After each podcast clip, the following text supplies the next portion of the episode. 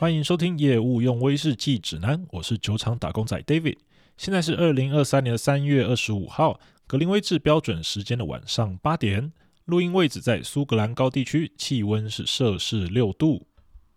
那还是提醒各位啊，IG 跟 FB 的专业啊，还是可以加一下啊。最近开始连梗图都有了哈，给干蒙垮。那像这一集有一些讲解的部分呢、啊，这个搭配照片哦来看可能会更好理解。那照片我都会把它放在上面。有空有闲的话，去 Spotify 啊，去 Apple Podcast、Google Podcast 上面帮忙评一下分哦。那有什么想听的内容哦，也可以给一点建议。然后要跟一些听众说一下拍谢哈，这个 Google Podcast 啊，它。审核速度比较慢一点哦。如果你比较想要及时听到最新的集数哦，建议是可以用 Spotify 或是 Apple Podcast 来听。那如果有听众有习惯使用什么 Podcast 的播放平台的话，也让我知道一下哦。我再考虑要不要在那边也上架这样子。好，那又到月底了哈，哇，陈六师又要准备吃土了啊。所以啊，今天啊、呃，这个例行的。呃，必需品采买呢，就改去家里附近的这个奥迪哦，去买一些生活的必需品啊。那简单跟听众讲解一下，这个英国的超市啊，有分几个不同的阶层哦。那有一些是比较高级的哦，像它就长得比较像这个台湾可能那个微风的超市一样哦，这种。那这种就是给白领阶级啊，像以前在银行工作，David 可能就去这边来购买生活的必需品。那像现在在酒厂工作的 David 或是一些啊蓝领阶级的伙伴呢，啊，我们就会去一些比较便宜啊，可是比较低阶的这种超市里面去购物哦。那像就像奥迪这种超市啊，就是属于这样比较低阶的这个超市。那这一类的超市有什么样的特色嘞？哦，那第一个它。呃，货物上架的时候啊，会让你觉得有点杂乱无章啊。它都是整箱整箱就直接直接给你配在那个架上面哦，然后下面的那个售价的标示啊，也是放的乱七八糟哦。然后各种不同的物物品啊，因为全部都混在一起卖啊。那假设说你要去买个饼干哦，那饼干旁边可能会会有卖狗粮啊，或者是猫食这些东西啊，你一不小心啊，有可能会拿错哦。还有另外啊，这种超市啊。他贩卖这种山寨抄袭的商品哦，真的是超级多的哈。那，比如说像我今天有看到啊，像我们知道那个提神饮料嘛，Red Bull 红牛嘛，对，然后他这种超市呢，他就会在刻意去出一个很像的一个商品，那它就叫做 Red Thunder，叫红雷啊，红雷提神饮料啊，就是这个包装啊，真的是长了八成像，然后也是放在那边卖哦，啊放在那边卖还不打紧，他还直接给你放在 Red Bull 旁边卖哦，所以你真的是。一不小心呢，早上没睡饱，没看清楚哦，那乱拿，可能真的就会就会拿错。然后还有一个特色啊，就是这一类的商店啊，虽然在英国很多的超市现在都是改用自动结账哦，可是。呃，我去了这家奥迪哦，它目前是还没有自动结账，它还是人工结账哦。然后那个结账员呐，他的手速哦，都是都是闪电级的，超级超级快。可能是为了拼他的周转哦，还是说不想让客人等太久哦？哦，他就是在那边一直这样哔哔哔哔哔这样一直很快的去刷那些条码。然后一般呢，我们我们买菜嘛，你知道说他刷完这个条码的商品，他会放在旁边有个台子上面，然后让你可以去那边去做装袋。可是呢，偏偏这种奥迪啊，它那个台子又做的非常小，很像国小那种课桌椅的大小，一张而已哦。所以呢，他结账员一边在那边哔哔哔哔哔，然后一直把商品送过来，然后你就要一边你也要手速很快的把所有东西装在袋子里面。曾经啊，就有看过有新闻说啊，有一位太太，她就去奥迪，然后去买东西啊，然后她就被这个结账员的手速啊去吓到啊，呃，觉得说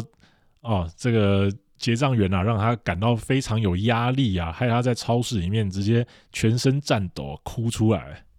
那这个就是英国这种比较低阶的超市会有的一个现象啊。那我今天在结账在排队的时候啊，哦，也是有一位先生哦，他就拍拍我肩膀，他就跟我说：“哎，不好意思哦，可不可以让我先先来结账哦？因为他哦，他好像买一些水果吧，因为他跟我讲说。”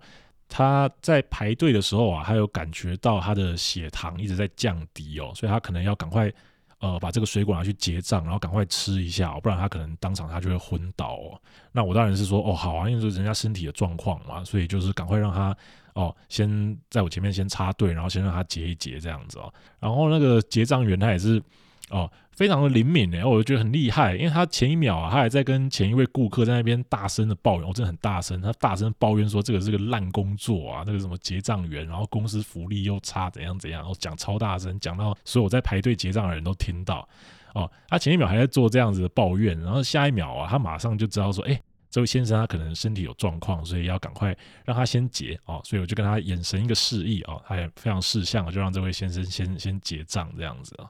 所以啊，呃，在苏格兰这边呢、就算在这种比较呃低价低阶的这个超市里面啊，还是可以感受到这样子啊满满的人情味。那跟大家分享完这个一些生活记趣以后嘞，我们马上就进入本周的威士忌新闻速览。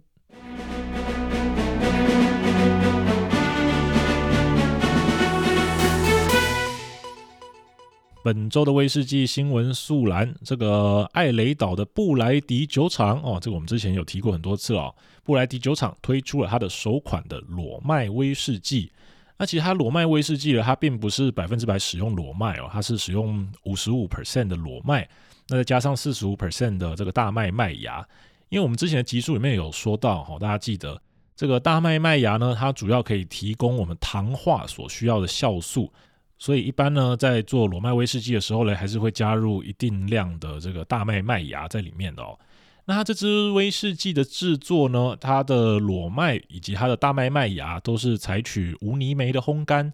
那都是在二零一七年在艾雷岛上面栽种，然后收成的这个谷物。那也是在二零一七年同年的时候蒸馏哦。那蒸馏完以后呢，也是放在艾雷岛上面陈年五年。那它陈年的时候呢，它所使用的橡木桶呢，哦，有这个初次装填的波本桶，以及美国的新橡木桶啊。新橡木桶就是它没有装填过其他酒类啊，它只经过烧烤，然后就拿来这边做陈年了。那使用这个新橡木桶来做裸麦威士忌呢，这个是非常呃美国威士忌的一个做法啦。像我们裸麦含量比较高的威士忌呢，它的辛辣感会比较重一点哦。然后酒体也会比较厚实一点。那你用这种呃新桶啊，新桶它有比较强烈的这个橡木桶的风味，它可以去中和这种罗麦威士忌新酒的这个辛辣感，然后让这个酒体啊可以再柔和一点哦。所以罗麦威士忌搭配新桶的使用啊，这个是一个非常经典的一个组合。那它呃这个支威士忌呢，它在陈年完以后呢，它调和了艾雷岛上面的泉水。然后这个调和用的泉水呢，应该啊、合理推测就是跟他做这个 Octomo 奥特摩的时候所使用的呃泉水是一样的哦，是用这个 Octomo Farm 来的这个泉水啊去做呃调和，或者我们说稀释它这个陈年完的这个威士忌啊，稀释完以后呢，再装瓶，那装在酒精度五十 percent 哦，没有冷凝过滤，也没有焦糖色素啊、哦，这是应该的啊。那这支威士忌呢？因为它并不是百分之百使用大麦麦芽哦，那我们知道苏格兰的法规哦，之前集数里面有提到过，这个如果你不是百分之百使用大麦麦芽的话呢，基本上你会把它归类在呃谷物的威士忌里面哦。就算你使用的是胡式蒸馏器，你还是一样会被归类在单一谷物威士忌里面哦，而不是归类在单一麦芽威士忌的种类。那顺带一提呢。呃，布莱迪酒厂里面呢，其实也是有非胡式蒸馏器的蒸馏器啦，哈、那但是呢，这个蒸馏器它目前主要是做呃生产他们的琴酒来使用。那布莱迪生产的琴酒，大家可能有喝过，这个叫做 Botanist 啊，植物学家这一支琴酒啊，这个就是布莱迪酒厂生产的、那他们里面的这个不是胡式蒸馏器的这个蒸馏器呢，就是用在这个琴酒的生产。啊，这一支我们现在提到这个裸麦威士忌呢，呃，依照常理推断，那应该就是使用它里面的胡氏蒸馏器来生产出来的。那为什么这一支威士忌要使用裸麦呢？哦，看了一下布莱迪他的说法哦，他的计划缘起呢，是因为布莱迪他觉得说，这个艾雷岛上的土地啊，如果一直拿来种植大麦这种单一种作物的话，它的土地的肥力哦，有可能会下降，那所以呢，他就跟他合作这个农夫有商讨过，那讨论出来呢，他就决定说，哎，这个土地呢，如果采取大麦以及裸麦这样子两种不同作物去做轮作，那因为大麦跟裸麦它生长的时候所需要的营养是不一样的啊，那这样子分摊开来，它就可以减少土壤的侵蚀，然后提升土地的肥力，然后以及增加它的产量哦，会达到这些效果。所以呢，这支威士忌就取名叫做 Regeneration Project 哦，这叫做土地再生计划。那熟悉布莱迪这间酒厂的朋友嘞，就会知道啊，布莱迪啊，就是出头真多啊，像变几挂 logo logo 呀，反正一定都要师出有名哈。每一次讲都讲得很好听。那这一次的这个 Regeneration Project 呢，这支威士忌，它其实是一整个系列哦，实验性小批次的威士忌里面的第三支。那这个系列呢，它的第一支威士忌叫做 Ternary Project。哦，Ternary Project 这个叫做三合一计划啊。那粗略讲呢，它这个三合一计划在做什么呢？其实就是把布莱迪旗下有三款不同的呃泥煤 ppm 的威士忌，把它拉成一瓶而已哦。那这个其实 没什么技术含量可言啦。那它这个系列第二支呢，叫做 Biodynamic Project 哦。那 Biodynamic 这个叫做生物动力农法哦。它这支威士忌里面，它所使用的呢，就是这个用生物动力农法栽种出来的大麦啊，所制作出来的威士忌。那生物动力法嘞啊，这个我个人是觉得有一点啊邪教的一个东西啦，这个以后再跟各位分享。有兴趣的呢，可以先上网查一下哦，这个 biodynamic 哦，去看一下这个到底是在做什么东西哦。那重点是说嘞。布莱迪的这支 Biodynamic Project 这个生物动力农法所做出来的威士忌啊，它放在厂里面还没有熟成完的时候呢，布莱迪当时的厂长啊，他自己就先跳船了哦。他跳去哪？跳去我们之前有提到这个爱尔兰的这个 Waterford 哦，他就跑去爱尔兰去创建了这个 Waterford 酒厂。然后呢，然后把这个生物动力农法生产威士忌的 idea 呢，就规划旁起哦，接下来就无水准呢。好啦，那在这边唠也嗨，然后布莱迪哦，以后还有很多的八卦哦，可以再跟大家有机会再来分享一下哦。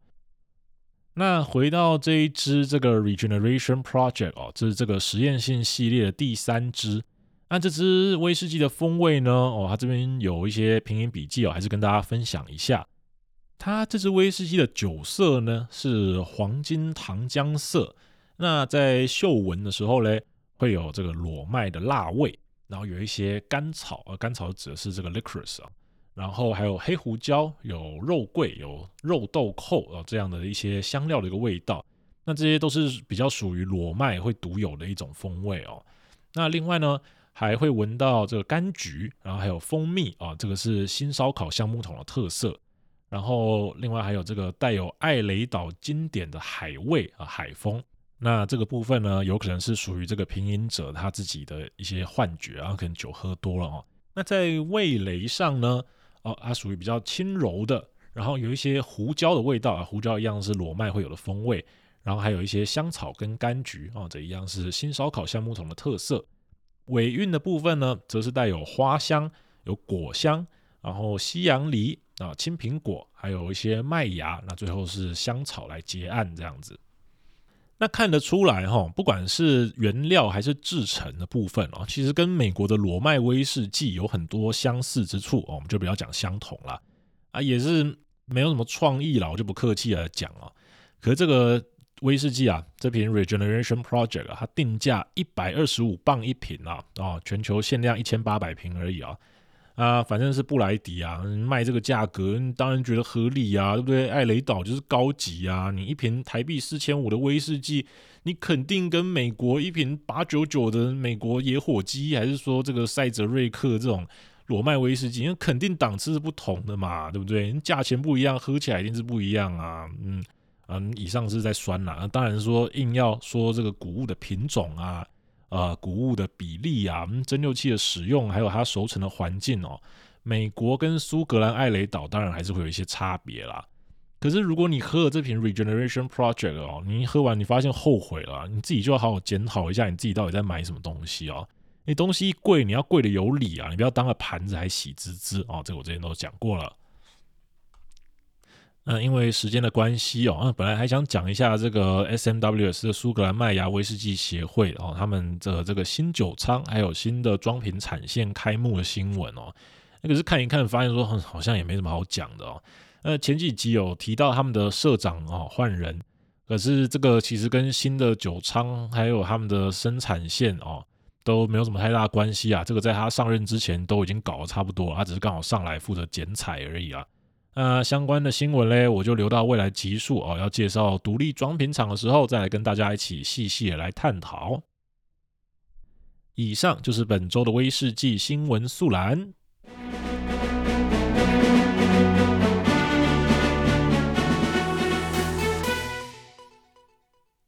那前面的集数嘞讲完发麦跟烘干，那接下来我们再继续讲这个麦芽到了酒厂以后，要开始制作成为威士忌的第一个步骤，也就是我们的磨麦。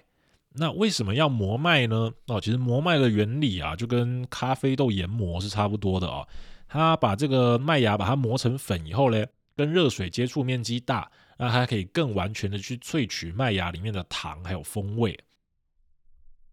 前面有提到过，大麦在发芽刚开始的时候呢，我们为了要保留里面的淀粉还有酵素，要在适当的时间用烘干来停止这个发芽的程序。所以烘干以后的麦芽呢，外形上面其实跟没有发芽的大麦哦，其实没有细看的话，其实分不太出来啦。你要很仔细的去看，然后你才会知道说，哎，这个其实有一点点的芽跟根从这个麦子上面冒出来哈，就只有那么一点点而已。它不会真的发到整颗跟豆芽菜一样再送来酒厂哦，这一定会被酒厂退货兼客诉。麦芽要开始研磨之前呢，首先会把麦芽里面的一些杂质先挑掉。那里面会有什么样的杂质嘞？哦，最常见就是一些小石头啦，然后还有一些铁钉的碎屑啊之类的。那这些杂质呢，它可能从大麦收割的时候呢，就一路跟着到酒厂里面来了。那它也有可能是在麦芽运输的过程之中，在呃这个货柜车哦里面，它上一批运送的东西它没有清干净，然后就遗留下来了。那我们酒厂呢，在麦芽进货的时候呢，会仔细去检查它的进货单上面，那进货单上面会载明说，这台货柜车，它在载运这批麦芽到酒厂来之前，前面三批所载运的货品是什么样的货品？在运送完以后，货柜有没有经过确实的刷洗？这个都是我们需要确认的部分。那假设真的还是在麦芽里面有残留这些杂质呢？我们在磨麦之前就会先使用呃一个震动器。哦，或者是说用一些强力的磁铁，然后来吸附、来去除这些物质，因为这些杂质哈，它如果进入到研磨机，然后跟这些机械去硬碰硬，那很容易这个机械就会故障。那故障以后呢，你要叫人来修哦，短则三天五天，长则半个月一个月哦，那整间酒厂啊就停摆在那边哦，这个损失惨重哦，影响到老板今年换新车的计划，那老板不爽震怒，那你蒸馏师很可能就要掉脑袋啦哦，所以一定要小心。去除掉杂质以后呢，我们就可以开始磨麦了。那通常为了维持这个研磨机的工作效率，然后保护研磨机不要过载，我们会先把麦芽称重啊。假设说每二十五公斤会称一次，这个麦芽会持续的掉落在电子秤上面。那累积到二十五公斤呢，它就会自动倒进去研磨机里面，然后再归零，然后再重新称重。所以研磨的时候呢，我们常常就会听到机器会一直有这个嘁嘁嘁这样的声音哦，那个就是麦芽过磅以后，再把它倒到研磨机里面的这个声音。一般麦芽的研磨机呢，可以分成两种，下面跟大家解说一下。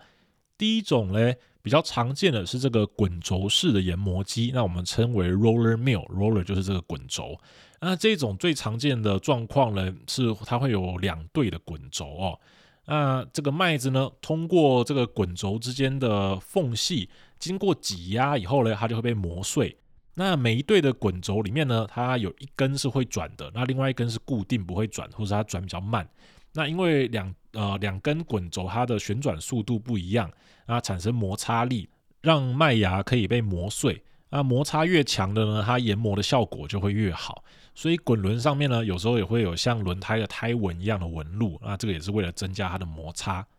哦，回到刚刚哦，那为什么会需要有两组的滚轴嘞？哦，这个概念就跟你吃瓜子的时候一样哦。大家有吃过瓜子的听众应该会知道，你吃瓜子你会咬两次嘛。你第一次把那个瓜子的壳把它嗑开，然后第二次你才去吃里面的籽。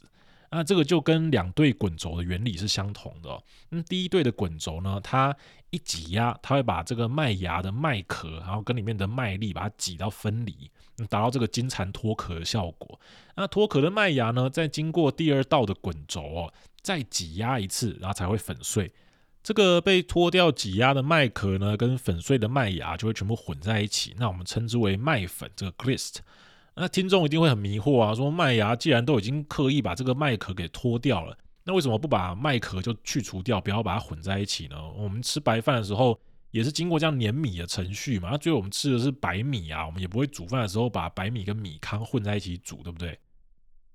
其实麦壳它在威士忌制作的糖化阶段有一个很重要的用途。那这些没有完全被磨碎的这些麦壳呢，把它倒进糖化槽，再加水以后嘞，麦壳它会往下沉到底部。那沉到底部，它就会形成一个自然的一个过滤床或者一个过滤层这样子哦。那糖化完的麦汁，它从糖化槽的下方抽取出来的时候呢，经过这个天然的过滤层，它就可以维持比较清澈的状态。它把颗粒都过滤掉，那就比较不会去阻塞到管线。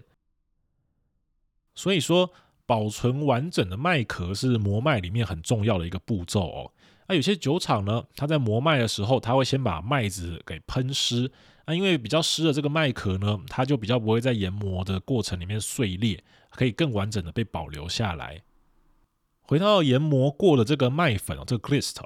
呃，里面它掺杂了很多不同的东西。那第一个是我们刚刚就有提到这个最粗的这个叫做麦壳，叫 husk。那第二个是它有碎裂过，可是它并没有变成粉的哦，这个我称之为麦粒啊，这叫 grit。然后最后呢，还有磨的最细的，就是像面粉一样，它这就叫面粉啦，就叫 flour。这三种东西呢，就组成我们研磨出来的 grist 这个麦粉。这三者之间的比例呢，酒厂要时时的去注意哦。如果你粗的部分太多，代表你麦芽研磨的不完全，那你在糖化的时候呢，跟热水接触的面积就不够。那最后你得到的糖就会减少。那记得我之前讲过的哦，酒厂里面的糖就等于酒精，就等于钱，就等于老板的跑车。所以不可以磨得太粗，这样老板会生气哦。但是也不可以磨得太细，因为如果你磨太细的话，它的面粉的比例太高，热水冲下去了，它里面就会产生一些面团，这个叫做 balling。那就好像我们小时候讲些米德哦，你滚这个强热的时候哦，有时候你喝的时候，你还吃得到一些一团团的那个粉团啊，你要把它拉一拉才会均匀。所以这个麦粉，你如果磨得太细，你一样会造成热水它没有办法去完全接触到了这个状况。那同时它也容易造成管线的阻塞，那你老板又要生气啦。那这样子不能磨得太粗哦，也不能磨得太细。那怎样才是这个磨麦的黄金比例呢？一般酒厂九成九都是二比七比一，二十 percent 是最粗的麦壳，然后七十 percent 是被磨碎的麦粒，那只有十个 percent 呢是面粉。那酒厂要如何去检查我们磨出来的这个麦粉，它里面的组成比例呢，是否有符合我刚刚提到这个黄金比例哦？那一般我们酒厂呢，我们都会有一个长得有点像月光宝盒的一个东西啊，那这个木头做的宝盒嘞。它里面其实是有分层的哦，那它每一层它有孔洞不一样大小的这个筛子，那我们把磨好的麦粉，我们就取一点 sample，然后把它放到最上层，然后把宝盒盖起来，然后开始摇，嘎切切嘞，哦，摇完它最上层筛出来的就是最粗的这个麦壳，那依序往下呢就是麦粒还有面粉，那我们分别把麦壳、麦粒跟面粉把它倒出来称重，我们就知道说比例对不对。当然哦。我们蒸馏师没有每天那么闲呐，哦，每一批磨完都还要在那边游嘞游嘞，哦，通常是研磨机还有维修有去校正过以后，为了要校准刻度的时候，我们才会试磨一点点，然后去摇一摇测试一下。那其他时候呢，最好就是不要去碰这台研磨机哦，你莫去针哦，去摸到那个调刻度的哦，不然你后面哦，你的贵州欧 UK，最好就是放一包乖乖在这个研磨机上面，然后你就祈祷它不要在你上班的时候故障，这样就好了。这种 roller mill 滚轴式研磨器，那除了我们刚刚讲的有两对滚轴这种哦，因为它有两对，所以它总共是四根滚轴，这种就叫做四轴研磨机，叫 four roller mill。啊，也有两轴的设计，或是六轴的设计。那两轴的话，它就是一对；那六轴就是三对嘛。那两轴它就会磨得比较粗一点。那一般威士忌的酒厂它也不太使用这种两轴的。那六轴的部分呢，它就磨得比四轴再更细一点。那有些酒厂它会用，可是这也是比较少见的啊。那还有一种是五轴型的哦，这是蛮特别的哦。这个在 Speyside 的格兰花格酒厂，它用的就是这种五轴研磨机。但是总而言之，这种研呃滚轴式的研磨机，它功能大同小异啊，主要就是你在研磨的细致程度上面的差别而已。那讲完这种滚轴式研磨机呢，还有另外一种叫做锤压式的研磨机，这叫 Hammer Mill。那这种研磨机它就比较像你嗯去餐厅你去吃意大利面的时候哈，它上面那个起司粉，它如果是现磨的话。他就有个服务生嘛，他会拿一块的那个那个帕玛森起司，然后拿个刨刀，然后在那边唰唰唰唰唰唰这样子，啊，它磨出来的它的质地就相对比较细，然后比较均匀一点。那锤压式的磨麦机，它的概念上也是这样子哦，它的构造基本上就是一个滚轮，上面有很多锤子，那锤子呢，它会把麦芽压在筛子上面摩擦摩擦摩擦，然后出来的麦粉就会变得很均匀。然后麦壳、麦粒全部都把它磨成粉。如果举刚刚瓜子的例子啊，你用这种研磨器，就好像你吃瓜子都不剥壳一样哦。明天上厕所你有怎样干扣，全部都塞住啊。酒厂的管线也都是这样子哦，全部都塞住。所以，我们这种麦粉呢，我们就没有办法使用我们一般糖化槽原本的功能去过滤，你就要搭配其他更有效率的器材来过滤。那或者是说，你这种研磨机呢，你就使用在一些比较不需要过滤的。像是苏格兰的谷物威士忌，或是美国的波本威士忌的制作上面，那在苏格兰的麦芽威士忌酒厂里面，基本上就非常少见了，主要都是我们刚刚提到滚轴式的研磨机。一般我们酒厂在磨麦的时候呢，为了保险起见，我们都是先预先把这个麦子磨好，就先放着，我们不会一边现磨一边糖化，这样可能会来不及。预先磨好了这样的麦粉呢，会储存在我们的麦粉仓，这叫 grist bin。那有些酒厂呢，它为了要节省成本，他们可能没有购置这个研磨机，他就会直接跟发麦厂买已经磨好的麦粉来使用。不过磨好的麦粉尽量是不要储存太久哦，如果保存不当，很容易会受潮。那这跟咖啡豆你尽量是要喝之前再来研磨的感觉有点像。讲完磨麦的原理哦，在这边也跟大家分享一点小的历史故事。我们去苏格兰的麦芽威士忌酒厂参观的时候，最常会看到的滚轴式研磨机大概有两个品牌啦，啊，一个叫做 Portus，那一个叫做 Robert Bobby，啊，这两家公司现在都已经倒了哦。然后你参观酒厂的时候啊，导览员他最喜欢讲一个非常老掉牙的一个故事，他就是说这两家做研磨机的公司，因为它做出来的研磨机呢太过的坚固耐用，用到今天都不会坏。那所有的威士忌厂啊，跟啤酒厂，你只要有一台，你永远都不用再更新、再重买。那这么好的一个产品，就导致后来他们的研磨机都卖不出去，然后赚不到钱，然后这两家公司就倒了。我在苏格兰这边参访过的酒厂应该超过五十家，这个故事我至少听三十家的导览员有讲过。其实这个故事它只讲到一部分哦。的确，这两家制造商它生产的研磨机的品质是非常的好。那现在很多酒厂嘞，直到今天都还在用他们一九四零、一九五零年代制造出来的研磨机。那其实也是因为这个研磨机它的结构很简单哦，你要把它玩到坏掉本来就不太容易啊，顶多你就是去换新的滚轴而已哦，不太会有超到整台爆掉这个状况哦。第二个，这两家制造商的倒闭跟你威士忌还有啤酒业的景气有非常大的关系啊。怎么说嘞？我们在一九六零到七零年代。很多威士忌酒厂啊，它因为生产过剩，然后再加上市场的口味改变，然后这些因素，所以呢，威士忌市场进入一个不景气的状态。好像很多酒厂呢，都在这个时候倒闭，或者是封存起来，它就不再继续营运了。那同时呢，这个时候很多啤酒厂，它刚好也是经历了好几波这个并购潮。那以前呢，这些啤酒厂它可能在英国的四处啊，不同的地方生产啊，比较小家的啤酒厂。被并购以后，它的产线就全部移到一间大的啤酒厂里面。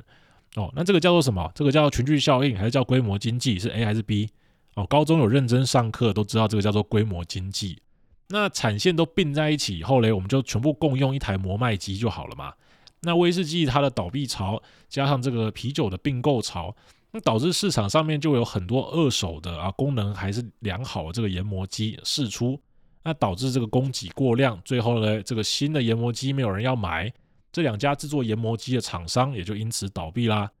所以啊，这两家厂商的倒闭啊，你威士忌产业你要负最大的责任啊。然后你现在还在这边事不关己啊，还在酒厂导览的时候鞭尸啊，接下去就哦这个。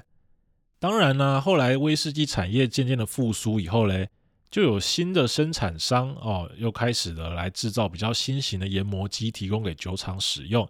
像是在英格兰的这个 Alan Rudock，他所生产的这个 A2 磨麦机，或是比较大台的哦，这个瑞士的 Buller，他生产的磨麦机，这些研磨机呢，你外观看起来就会觉得它比较现代化，因为这是属于近代生产的这个研磨机啊。但前面提到的 Porter 跟 Robert Bobby，至少现在苏格兰一半以上的酒厂都还在使用。那当然品质还是很好哦，可是偶尔也是会有需要维修跟保养的状况。但是前面提到这两间公司都倒了，我要去哪里找人来维修这样的机台呢？这边就要请到一个人来现身说法啊，这个也就是我上一集有提到我们酒厂的这个厂长啊，来跟大家分享一下厂长跟我讲的一个很干的一个故事啊。那厂长跟我讲嘞，现在全英国唯一会修这两个牌子的研磨机的哦，只剩下一个人。这个人呢，他是一个侏儒哦，我不知道现在政治正确的称呼是什么，我这边就比照厂长跟我讲的原文直接翻过来。那厂长说这个人是一个侏儒，然后这个侏儒呢，他不知道去哪里，他去买到了这两家制造商的这个研磨机设计的蓝图，然后把它私藏起来研究。然后研究完以后呢，他就成为全英国最了解这两个牌子研磨机的人。那所有使用 Porter's 研磨机、所有使用 Robert Bobby 研磨机的酒厂，你只要研磨机坏了，你就只能打给他，那他生意就很好，因为他要服务全英国一半以上的酒厂哦，所以你要找他修东西，你还要排队啊。因为这位先生他是一个侏儒，所以他可以钻到研磨机里面去，然后不会卡住，所以修起来又快又稳。然后他还有一套。专门为他量身定制的这个工具组，据说啊，这工具组里面的扳手啊，它全部都是弯的，它不是直的。那这种弯曲的扳手呢，它可以让这个侏儒先生，他可以够到这个研磨机里面一般常人够不到的地方。所以呢，他这位侏儒先生再加上这整套工具组嘞，就让他成为全英国最厉害的研磨机修缮师傅。那当然，这个故事我听到，我想说，哇靠，这太传奇、太厉害了吧！这唯一会修研磨机的，竟然是个侏儒，然后你还找得到设计图，然后还有特殊工具，那好像在听什么童话故事一样哦。那可是你想一下，一个侏儒钻进去机器里面去修理，又听起来又好像非常的合理。那这件事情一直到我有一天因缘际会，我看到这位传说中的修理研磨机的神人，我才发现一件很过分的事情。干，他根本不是侏儒人，他只是长得比较矮而已。他大概就是身高一五九点五公分这种高度而已。你厂长就叫人家是侏儒，哦，真的是有够过分。你自己也没有多高，所以啊，果然厂长讲的话不要全部信啊。这老高今天就搞唬烂呢。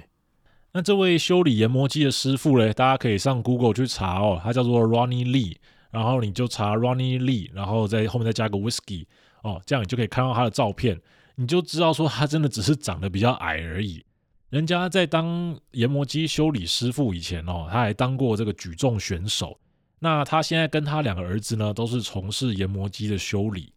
一般我们现在去酒厂看到的 Porter's 或是 Robert Bobbie 研磨机，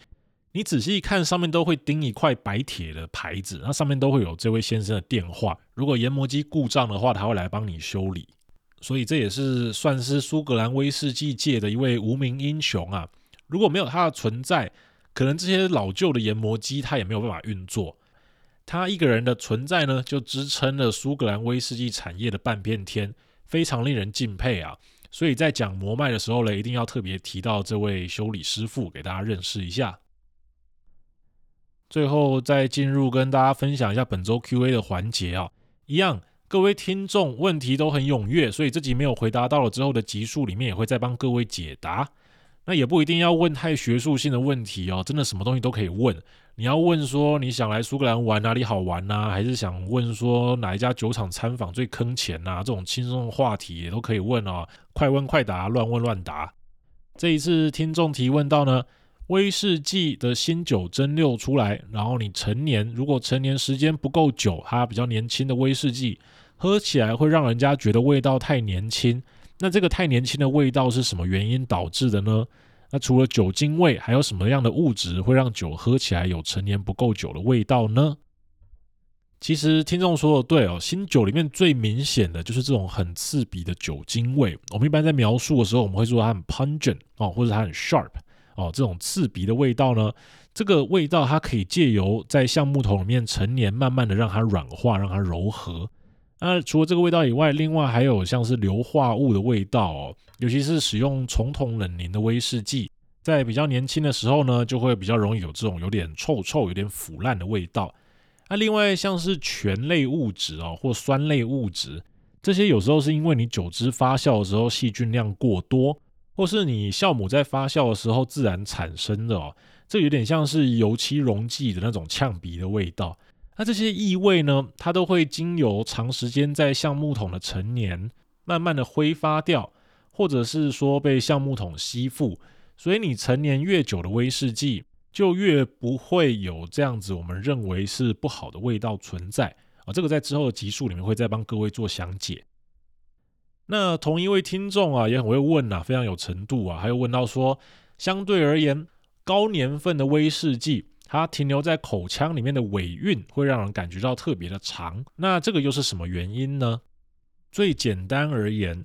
威士忌在橡木桶里面的陈年，除了刚刚所说可以去掉你不想要的这些物质，你的橡木桶本身它也会赋予威士忌一些风味。那新酒它在经历过蒸馏，里面的成分呢，大部分都是具有挥发性的物质。那当然你要有办法挥发，你才有办法去做蒸馏嘛。没办法挥发的东西，它就会留在蒸馏器的底部，就会被倒掉。那威士忌呢？你随着陈年时间拉长，挥发掉的物质越多，留在橡木桶里面这些易挥发的物质就会越少。那相反的，橡木桶里面的风味物质呢？因为它主要来源是木头本身，那一般而言它是非挥发性的哦。接下来就拍两枚，这些物质在陈年以后呢，会慢慢的被融到威士忌里面。那照理而言，你陈年越久的威士忌里面就会有越多这样子非挥发性的物质哦。那你在喝威士忌的时候，来自于新酒的挥发性物质停留在味蕾上面时间会比较短，因为它一下就挥发掉了。那来自于橡木桶的非挥发性物质停留在你味蕾上面时间就会比较长。那因为陈年越久的威士忌，照理而言有更多这样子的非挥发性物质，就越容易让人家感觉到，我明明酒已经喝完了，可是你舌尖上面却还是有威士忌的风味存在。这个停留在舌尖上面的风味，就是我们一般所称的尾韵了。这边只是用一个很简单啊、很概略的方式，让各位比较好理解威士忌品饮的时候的尾韵是怎么样来的。对于为什么会感觉陈年越久的威士忌尾韵越长这个问题，希望有回答到不足的地方，后面集数里面会更详细的为大家讲解。感谢收听业务用威士忌指南，我是酒厂打工仔 David，我们下次再会，感谢了啦。